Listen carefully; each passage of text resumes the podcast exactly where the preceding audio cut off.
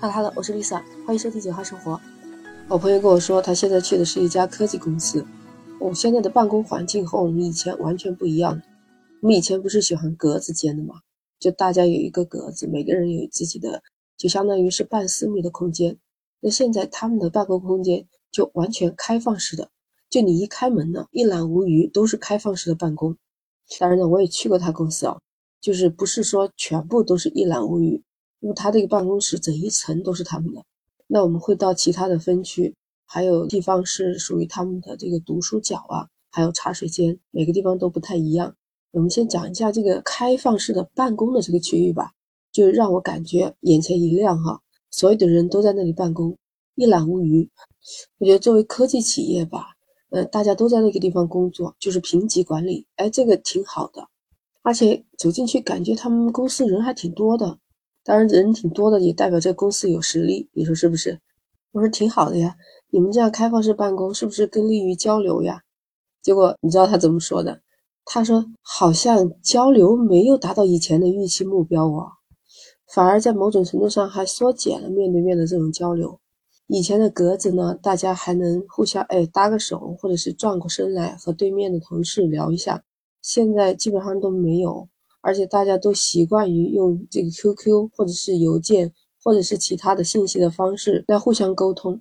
哈佛大学商学院的教授伯恩斯坦也发现，他调查了两家世界五百强企业，其中员工面对面交流的意愿已经下降超过七成，对于不是面对面用书面交流的，反而提升了百分之六十七。老板以为开放式办公了，可能大家会更加更好的去沟通交流。没想到是这样的，很讽刺吧？那破除了办公墙之后，为什么反而愿意在线上交流呢？那伯恩斯坦教授也说了，这可能是现实当中大部分的员工要提前要先发消息问一下对方是不是在工位，然后呢再和他聊天，所以就变成了一般性就顺便在线上沟通得了。说到开放式办公，最大的敌人应该就属于噪音了。说到噪音啊，伯恩斯坦教授还发现，它会影响办公室员工工作效率。你像敲电脑打字的声音，还有其他的同事他们互相交谈的声音，还甚至是有走路的脚步声音。这些声音有时候会严重影响到那一些需要复杂的工作，而且需要注意力高度集中的那些工作。比如说，你看现在的这些排版、校对，还有速记，出错率高的话，也会影响到自己的工作效率。那这个噪音的声音大小就会影响到出错的效率的高低，这是个正相关的。啥意思啊？就是噪音越大，就干扰性越强，注意力越不集中，就会容易出错，这就是效率下降了嘛。所以老板希望员工提高工作效率，但是可能适得其反了。还有一个隐患，开放式的办公不是方便了大家去交谈吗？但是同时也方便了偷听，所以有时候。嗯，有些人兴致勃勃的去吐槽，然后突然发现老板在你身后，他听到了你说的那个恐怖程度，我想不亚于你学生时候在底下偷偷看书被老师抓到了吧。所以伯恩斯坦教授还认为，开放的办公室也是牺牲掉了员工的一些私密度，嗯，私密度也是一个提升工作效率和工作满意程度的重要指标。我朋友就说嘛。在那个几乎完全开放的那个环境状态下，他就不太适应，因为他做什么，他的一举一动好像都在别人的面前，而且还受到别人的监视，所以他一边工作，还一边还要注意自己的言行举止。甚至他也提出来，有些时候，嗯，像女孩子还要提防，哎，隔着屏幕呢去偷窥他的工作的这些内容啊什么的，嗯，这些东西让他在工作的时候总是没有那么能放得开。所以小心谨慎、谨小慎微的干事儿也干不快。我朋友就说嘛，在那种情况下，一般都会自己想办法来保护自己的私密度。有时候要假装很忙很忙的那种，逃避和其他人接触的那种环境嘛。嗯，把眼睛低下来，开始忙自己的事情。其实这样反而降低了大家互相沟通的意愿。原来在格子间还有一个半私密状态，你说是吧？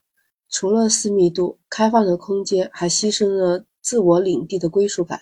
你想想，大家的工位都是一样的，千篇一律，没有自己的个性化。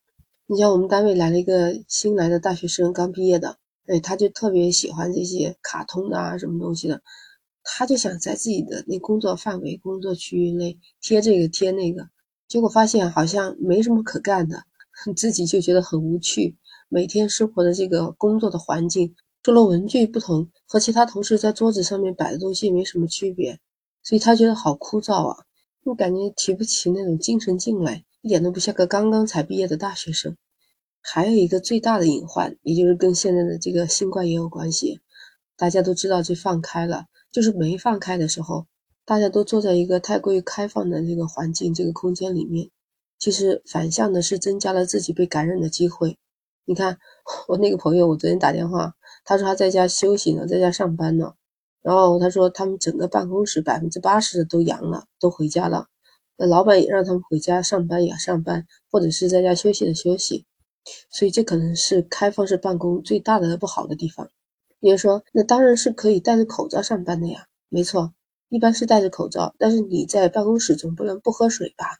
总不能不上洗手间、不点外卖吃饭吧？本来就是说，一个单位就是一个小型社会，哪有可能完全避免得了这种新冠传染？